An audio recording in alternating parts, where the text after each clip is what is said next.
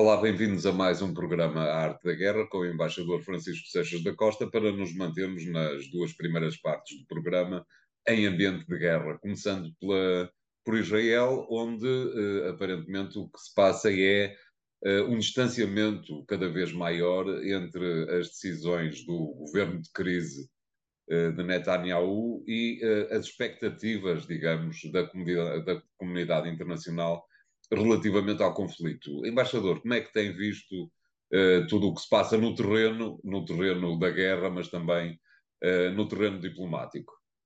A sensação que se tem é que o governo israelita, uh, como o António bem disse, mantém uma linha, digamos, coerente com aquilo que é a sua posição desde o início, que é, digamos, a limpeza da faixa de Gaza e limpeza essa que, para além dos combatentes do Hamas e, de, e dos grupos que, entretanto, que, e, e, do, e, de toda a estrutura militar uh, que esse grupo tem, uh, tem consequências ao nível uh, da população civil que os números apresentam. vale a pena relembrar que no ataque terrorista feito pelo Hamas a Israel no dia 7 de outubro, morreram cerca de 1.400 pessoas, foram raptadas 200 e tal pessoas, segundo, segundo os números que existem.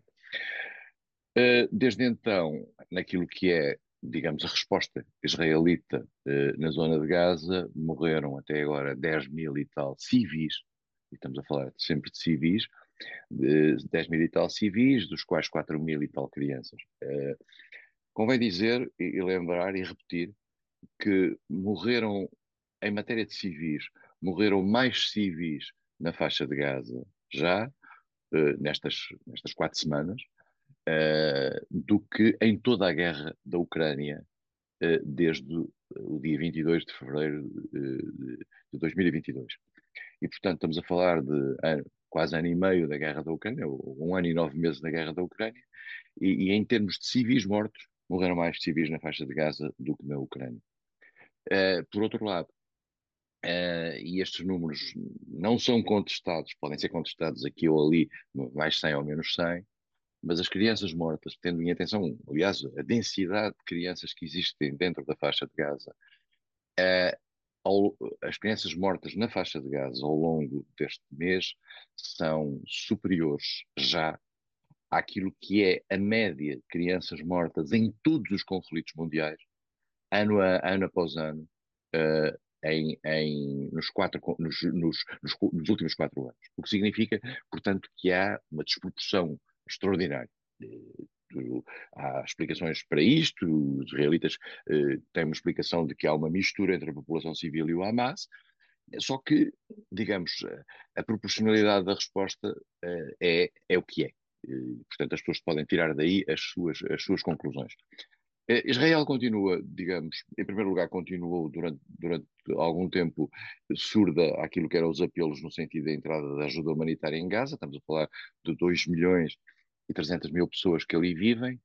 Uh, Israel uh, ordenou, uh, isto é contra a lei internacional, vale a pena dizer, ordenou que os, os, os, os, civis que viviam no norte de Gaza fossem para o sul no entanto, não deixou de os bombardear. O Hamas também, aparentemente, também teve ações que são suspeitas de, disso, e Israel também.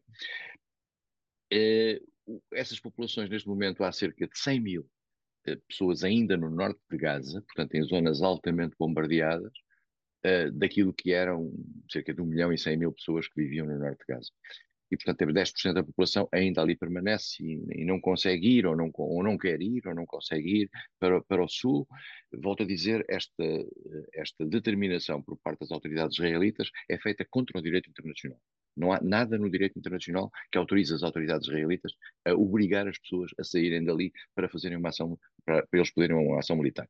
Depois disso houve todo aquele... Também vale a pena, peço desculpa por interromper, embaixador, vale a pena também recordar que quando falamos de fugir do norte para, para sul, estamos a falar de 30 quilómetros, não propriamente. Ir, ir, do, ir, do Eiras, é? ir do Eiras para Cascais. Exato. António, eu vou dizer aqui uma coisa com, com, toda a franqueza e com toda a abertura. A mim não me surpreende nada o que está a acontecer. Uh, e não me surpreende nada o que está a acontecer porque a, a, postura israelita no passado, estamos a falar de décadas, eh, em que eu vou acompanhando a, a ação israelita, eh, mantém-se neste paradigma. E este paradigma, e digo isto abertamente porque acho que é muito importante, os israelitas, segundo a sua própria ideologia que tem a ver com o sentimento de, da terra prometida, com o sentimento de, da raça escolhida, os israelitas, os israelitas olham para as populações palestinianas, eu não digo como coisas, mas vou utilizar a expressão do Ministro da Defesa israelita como animais. E, portanto, há uma, há uma noção de que aquilo não tem a mesma dignidade do que a população israelita. Essa é a leitura israelita, mas é a leitura que está disseminada, digamos, em Israel e na literatura de Israel. Não, não estou a inventar nada.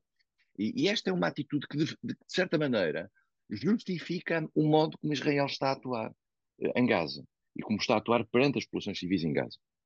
Dir-se-á, mas há um ataque, um ataque terrorista que é preciso vingar. É verdade, há um ataque terrorista que matou 1.400 pessoas uh, e que é preciso, e que é preciso uh, atuar, eu não digo vingar, mas é preciso atuar para. Israel tem todo o direito de legítima defesa e tem todo o direito de eliminar aquilo que são as, as, suas, as ameaças ao seu território.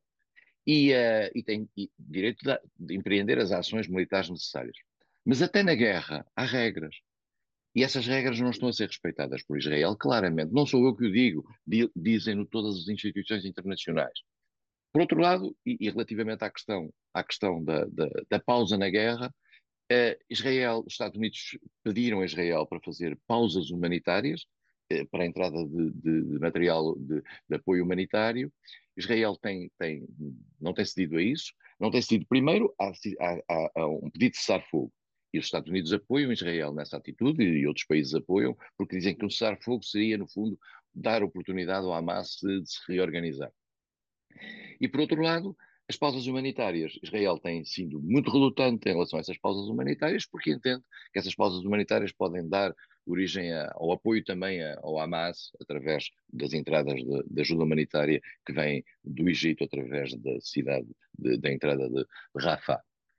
E, portanto, estamos, estamos neste quadro. É um quadro trágico, é um quadro, digamos, de sofrimento, e é um quadro em que Israel, a cada dia, eh, pode ganhar mais alguma coisa em termos da destruição de figuras do Hamas, e vai com certeza fazê-lo, e isso, isso terá, terá lugar.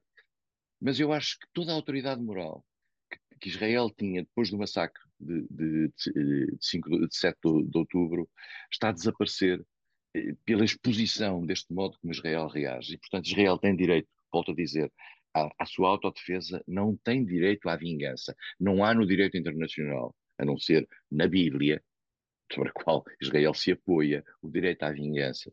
E neste momento estamos a assistir ao direito à vingança. É uma tristeza, tendo em atenção que estamos a falar de um, de um país que é uma democracia, Uh, apesar de todas as limitações que cada vez mais existem em Israel e estão a ser pessoas afastadas porque não apoiam a ação militar, porque defendem os palestinos, etc.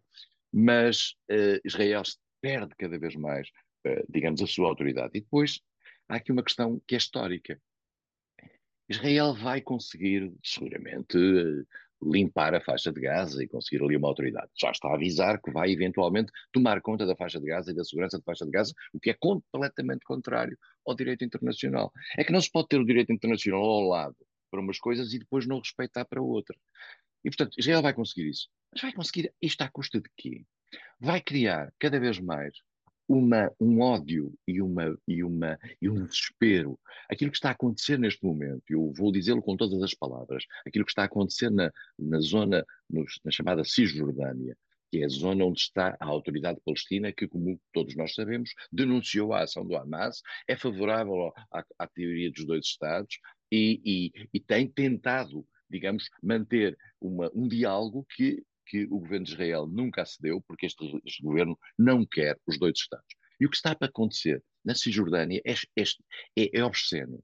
Aquilo que está a acontecer com os colonatos na Cisjordânia, que nós já sabemos, temos lá 500 mil pessoas a viver em colonatos ilegais, de acordo com as regras das Nações Unidas e, e de acordo com as resoluções das Nações Unidas estão a assaltar aldeias palestinas com o apoio do exército ou da polícia israelita uh, e, a, e, a, serem afastadas completamente, no sentido de as limpar dali, eu volto a dizer, isto configura, e disse o outro dia na televisão, e volto a dizê-lo para choque de muitos, isto configura limpeza étnica. A limpeza étnica não precisa, de, não precisa de morrer ninguém, já morreram umas dezenas, mas não precisa de morrer ninguém para haver uma limpeza étnica. Trata-se apenas de uma espécie de homogeneização da população, por razões religiosas ou étnicas, e é isso que está a acontecer na faixa, na, na Cisjordânia. E, portanto, é uma limpeza étnica de acordo com os padrões internacionais da limpeza étnica.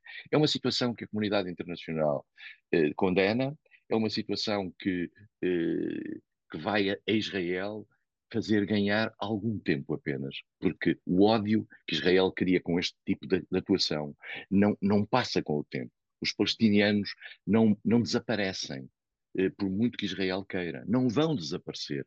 E, e, como não vão desaparecer, enquanto Israel não conseguir ou não quiser fazer uma ação de natureza eh, política no chamado Land for Peace, que era o, o, tradicional acordo entre a terra e a paz, Israel vai ter um inferno. Que agora é no Hamas, amanhã é no Hezbollah, amanhã é no que vier a seguir. Israel está apenas a comprar tempo.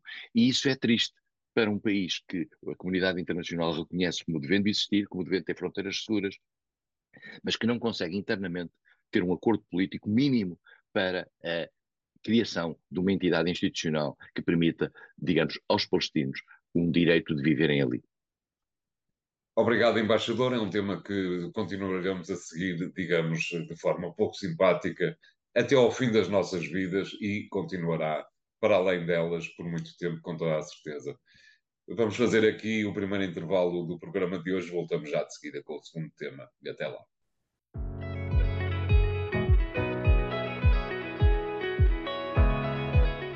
Bem-vindos à segunda parte da Arte da Guerra para irmos para a outra guerra, para o outro cenário de guerra, eh, um pouco mais a norte, eh, para a Ucrânia, onde o embaixador, eh, presidente da Comissão Europeia, como que decidiu reacordar o namoro entre a União Europeia e a Ucrânia tendo visitado uh, Zelensky uh, em Kiev. Um, evidentemente que isto é uma tentativa de uh, parar com o esquecimento, entre aspas, de que a Ucrânia está a ser alvo, nomeadamente, parece-me, na, na, na, Europa, não com certeza tanto nos Estados Unidos, mas talvez um pouco também. Como é que viu esta, esta decisão de Ursula von der Leyen de regressar a Kiev e como é que tem visto a evolução no terreno uh, deste conflito na Europa? No terreno, a sensação que existe é, é que ele continua empatado. E, aliás, há, há de meio ano, pelo menos, que estamos neste embate. Há uma declaração de um, de um chefe militar importante de, de, de, eh, que foi negada depois por Zelensky, de que há uma situação de empate e que, salvo que houver uma capacidade de natureza militar acrescida e tem isto tem a ver com os F-16, com, com, com, os atacantes em, em, quantidade, eh, em quantidade maior. Eh, digamos, a Ucrânia não tem capacidade de romper aquilo que é a, defesa, a defesa que a Rússia, entretanto, criou no seu próprio no território ucraniano. Eh, e, portanto, estamos com guerras de atrição, fortíssimas, com, com imensos mortos dos dois lados, e ao que parece os, os números dos mortos russos também são impressionantes. Mas o russo tem muita gente e tem uma leitura da guerra que sacrifica as pessoas, quer dizer, que, que sacrifica. E eu acho que há, que há uma, uma, uma, noção quase quantitativa da, da, da, da guerra no, no, quadro da Rússia. Ursula von der Leyen uh, quis fazer um gesto de natureza política uh, em relação a Zelensky, em relação à Ucrânia. Vamos ser claros. o Ursula foi à Ucrânia dizendo que a Ucrânia deu grandes passos em frente relativamente à aproximação à União Europeia. Vamos ser claros completamente. Eu digo isto com alguma autoridade, porque conheço bem o problema dos, dos alargamentos. O que está a ser, isto é um teatro. Isto é um puro teatro.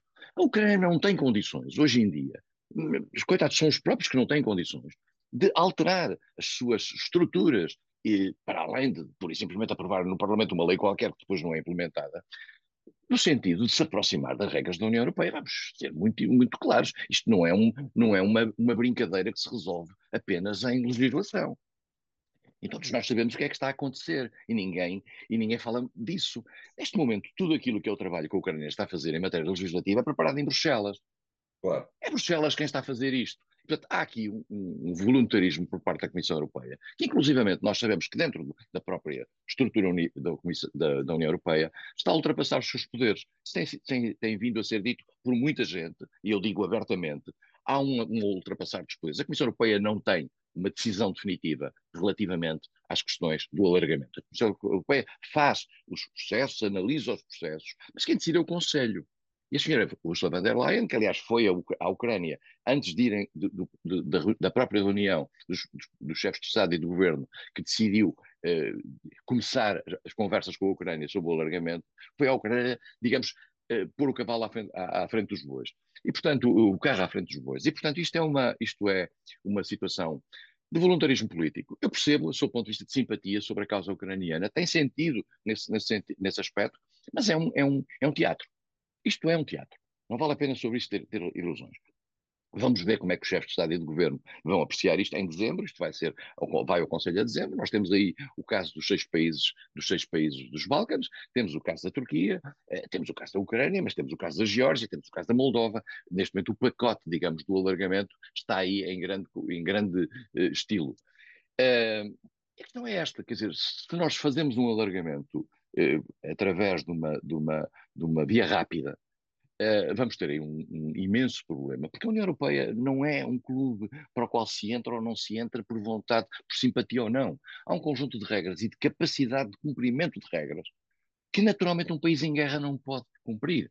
Não vale a pena ter, ter ilusões. Um país que está no estado em que está a Ucrânia, que não tem controle sobre parte do seu território, eh, que tem a questão, por exemplo, essa questão está em aberto, é uma das quatro que estarão em aberto, a questão das minorias. Nós sabemos como, como, é que é o tratamento das minorias na Ucrânia. Nós sabemos como é que é, aliás, o anúncio feito por, por Zelensky de que não haverá eleições para o ano. Não pode haver eleições para o ano. É óbvio que numa, num Estado, num país em guerra, não pode haver eleições para o ano. Portanto, não há condições de natureza democrática para que um país possa decidir por si próprio, sem tem que haja uma renovação e um refrescamento de legitimidade sobre passos em frente relativamente à, à sua relação com a União Europeia.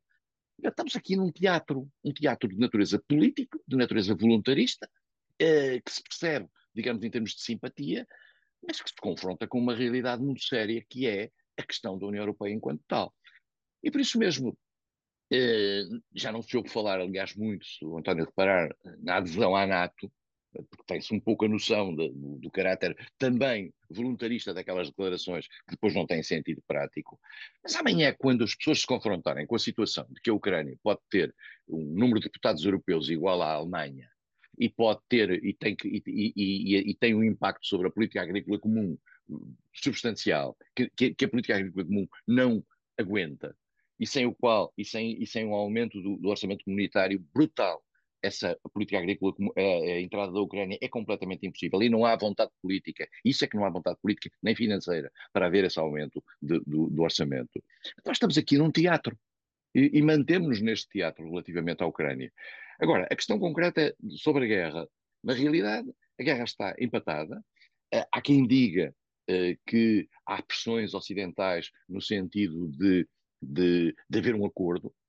Eu acho que, volto a dizer o que digo sempre desde o princípio, e muito simplesmente, se houver a, maior, a menor possibilidade, e as, e as, possibilidades, como o António sabe, são grandes, de Trump ganhar as próximas eleições americanas, e se essa possibilidade se começar a, a, a surgir no horizonte, há aí a possibilidade, a, digamos, a expressão para um a pressão para um acordo entre a Ucrânia e a Rússia, que eventualmente pode ter cedências territoriais ou não, não sabemos, eh, vai ser muito grande. E por isso mesmo, eh, nós vamos ter, eh, eu percebo que nota-se, aliás, um, um, desespero por parte de Zelensky, não apenas por essa circunstância, pelo, pelo facto de nos Estados Unidos haver grandes dúvidas neste momento, nomeadamente nos meios republicanos, sobre a continuidade do apoio financeiro e militar à Ucrânia, mas também pelo facto de a Ucrânia estar, vou utilizar uma expressão em inglês, overshadowed pela, pela guerra eh, no Médio Oriente. Quer dizer, as pessoas, no fundo, a guerra do Médio Oriente veio confortar aqueles que já estavam cansados da guerra da Ucrânia. Para um presidente da Ucrânia como é Zelensky, isto é trágico. E pode significar, de facto, que eh, começa um declínio eh, daquilo que é o apoio internacional uh, à Ucrânia. E, por outro lado, o isolamento dos Estados Unidos, o, o, crescente isolamento dos Estados Unidos no plano internacional, nomeadamente a nível do Sul, dos países do Sul, que teve a ver com a, com a Palestina, vai ter efeitos naquilo que é o isolamento, o, que, naquilo que era o apoio que os Estados Unidos estavam a tentar agarrar, agarrar nas Nações Unidas para a questão ucraniana. Os Estados Unidos passaram, digamos, eh, de um país que estava colado aos ucranianos e que tinha conseguido pelo menos a abstenção de muita gente e que estava a avançar nas Nações Unidas na condenação da Rússia, para um país que agora se cola a Israel naquilo que é uma política que o Sul, que o Sul considera injusta. Aliás, eh, alguns deste, nesta semana, o presidente Zelensky disse que não está disponível para uh, falar, para entabular conversações uh, com Vladimir Putin. Isto quer dizer, desde logo, que alguém lhe terá dito, meu caro amigo, está quase na hora de ires até Moscou. Pois, e, e, resta saber, isto também há um outro aspecto, António, que é o seguinte: é que se no momento em que Zelensky disser eu estou disponível, imaginemos que ele diz, e atenção, e ao dizer isso, está a incumprir com uma lei que ele próprio criou dentro da Ucrânia de que não haverá cedência territorial. Pronto. E, e isso é é foi ele próprio quem definiu isso e se autolimitou, o que significa que, eventualmente, uma cedência territorial e, em qualquer acordo de natureza política pode ter que ser feito com outra pessoa que não com Zelensky. Esse também é outro, é, é outro aspecto. Mas eu, eu diria que, que Zelensky tem a consciência amanhã de que se, se Trump se aproxima, pode ser que seja a própria Rússia a dizer: não, não, agora não quero falar, deixa vir o Trump. E nessa altura, porque o Trump, se a Rússia estiver convencida que Trump vai, digamos, entregar os pontos e vai dizer: não, não, esta coisa da, da Ucrânia é, é para acabar, não, não é uma guerra, esta não é a minha guerra. Bom, é evidente que a Rússia não quer negociar. E, portanto, pode acontecer um ponto em que a Rússia, em que seja a própria Rússia a dizer que não quer negociar, porque a Rússia, a certa altura, pode ter mais ambições, por exemplo, do que aquelas que poderia ter agora, nomeadamente por um congelamento daquilo que é a sua ocupação do Donbass e da questão da Crimeia. Imaginemos que a Rússia quer ir mais longe e quer eh, quer, por exemplo, aquilo que é completamente ilegítimo à luz do direito internacional, que é transformar aqueles estadecos que ele criou de Kherson e Zaporizhia, que não estão totalmente ocupados pela Rússia, mas que, a certa altura, eh, eh, vamos ver Putin a dizer: não, não, eu até tenho repúblicas, os antigos oblasts, repúblicas que entraram na Federação, que estão ocupadas pela Ucrânia. Ainda vamos ver Putin a dizer que tem território da antiga Ucrânia ocupado pela Ucrânia. E, portanto, se a situação internacional se apontar para uma vitória de Trump, e nós vimos o que aconteceu agora nas sondagens nos Estados Unidos, nós verificamos que em seis estados essenciais para as, para as, para as eleições americanas, Trump está acima de Biden, e, e, parece que já não há tempo para mudar de candidato democrático, nós vamos ter aí uma situação extremamente complexa, eh, com, com impacto naturalmente na guerra da Ucrânia. Uh, obrigado, embaixador. Vamos fazer aqui o segundo intervalo do programa de hoje. Voltamos já de seguida com novas secessões. Até lá.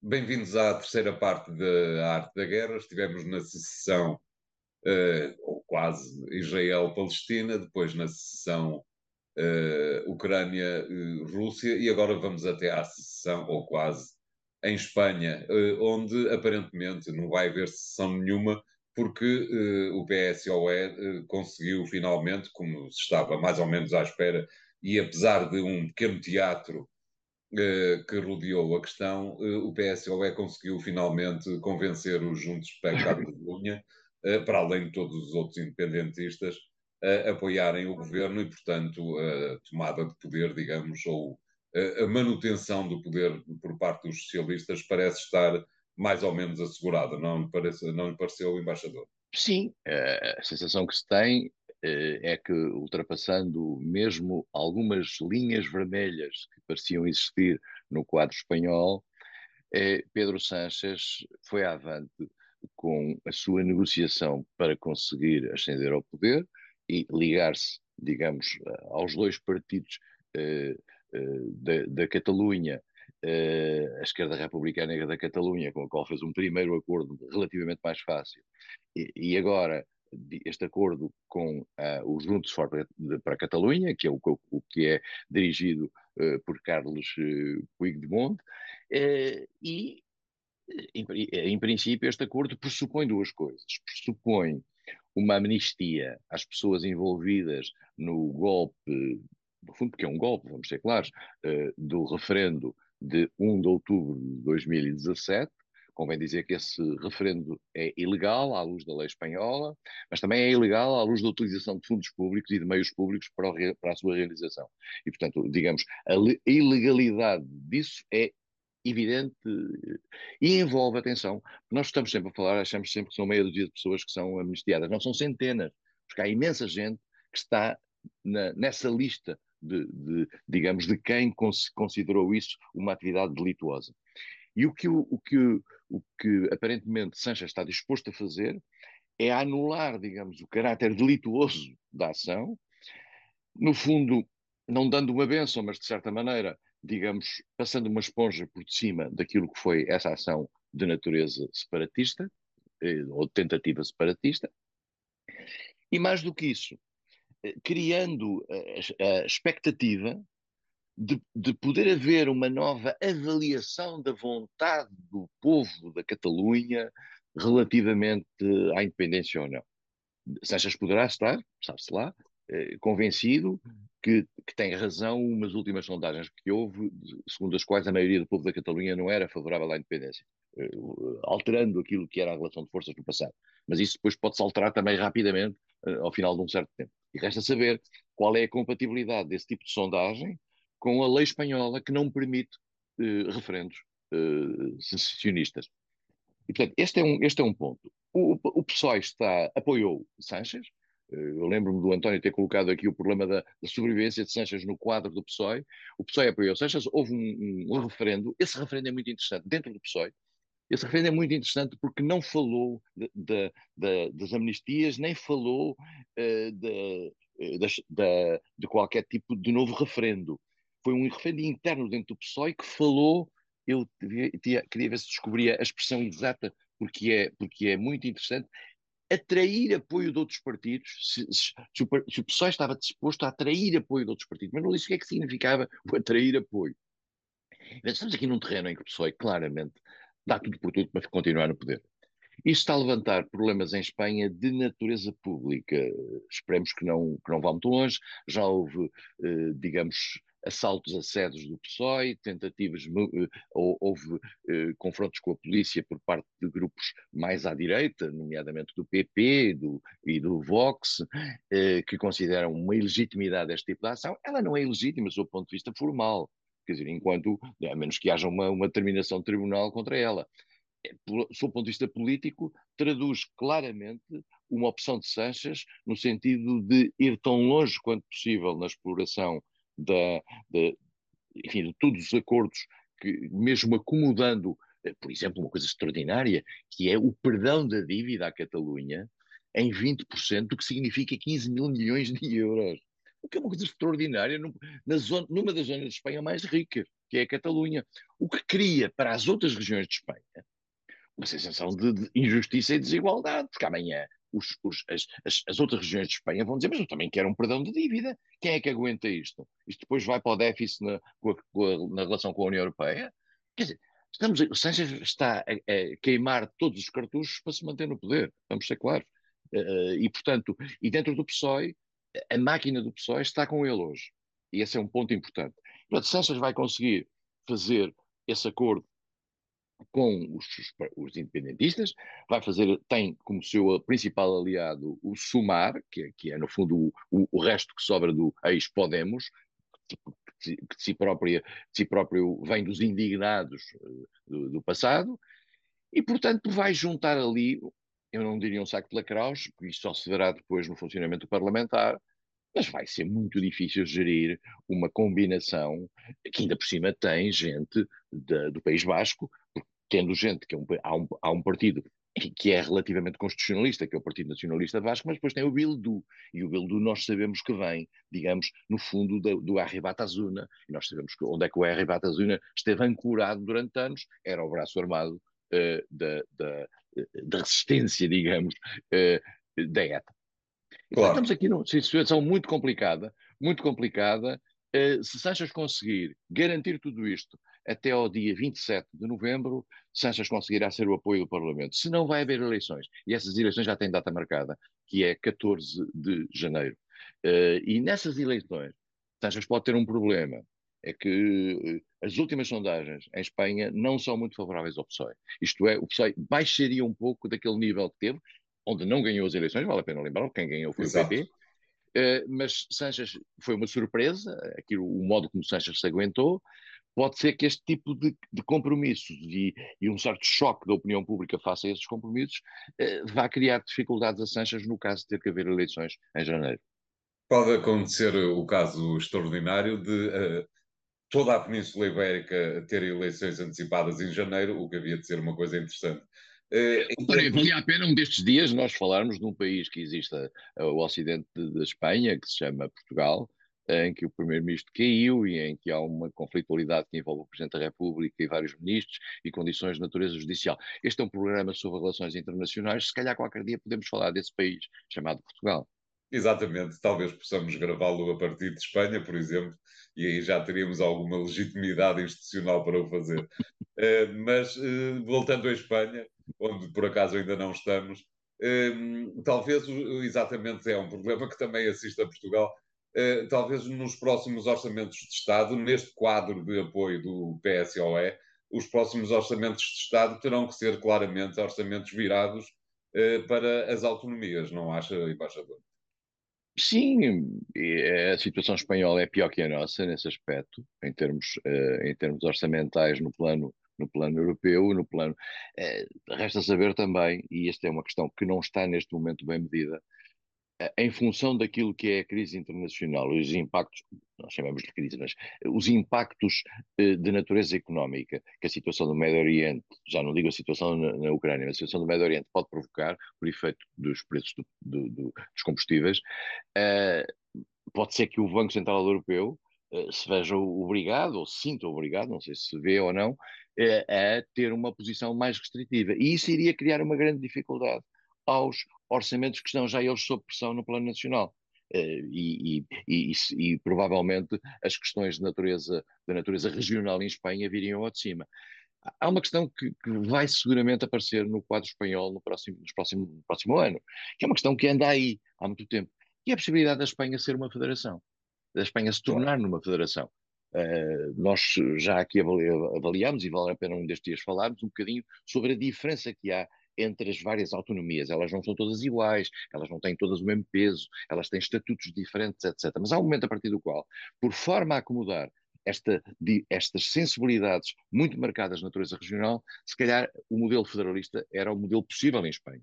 Eu imagino que o PP não o quer, imagino que o Vox então o detesta e, e imagino, se calhar, e infelizmente, que isto possa criar uma grande movimentação eh, com laivos, digamos, de tensão pública dentro de, de Espanha. Claro, tudo começou em 1492, eh, mas é um assunto que, evidentemente, teremos que continuar a acompanhar. Obrigado, embaixador. O programa fica hoje por aqui. Podem continuar a segui-lo nas redes sociais e nos, uh, através do podcast que encontram nas redes sociais e nos sites do Jornal Económico. Obrigado e até a próxima.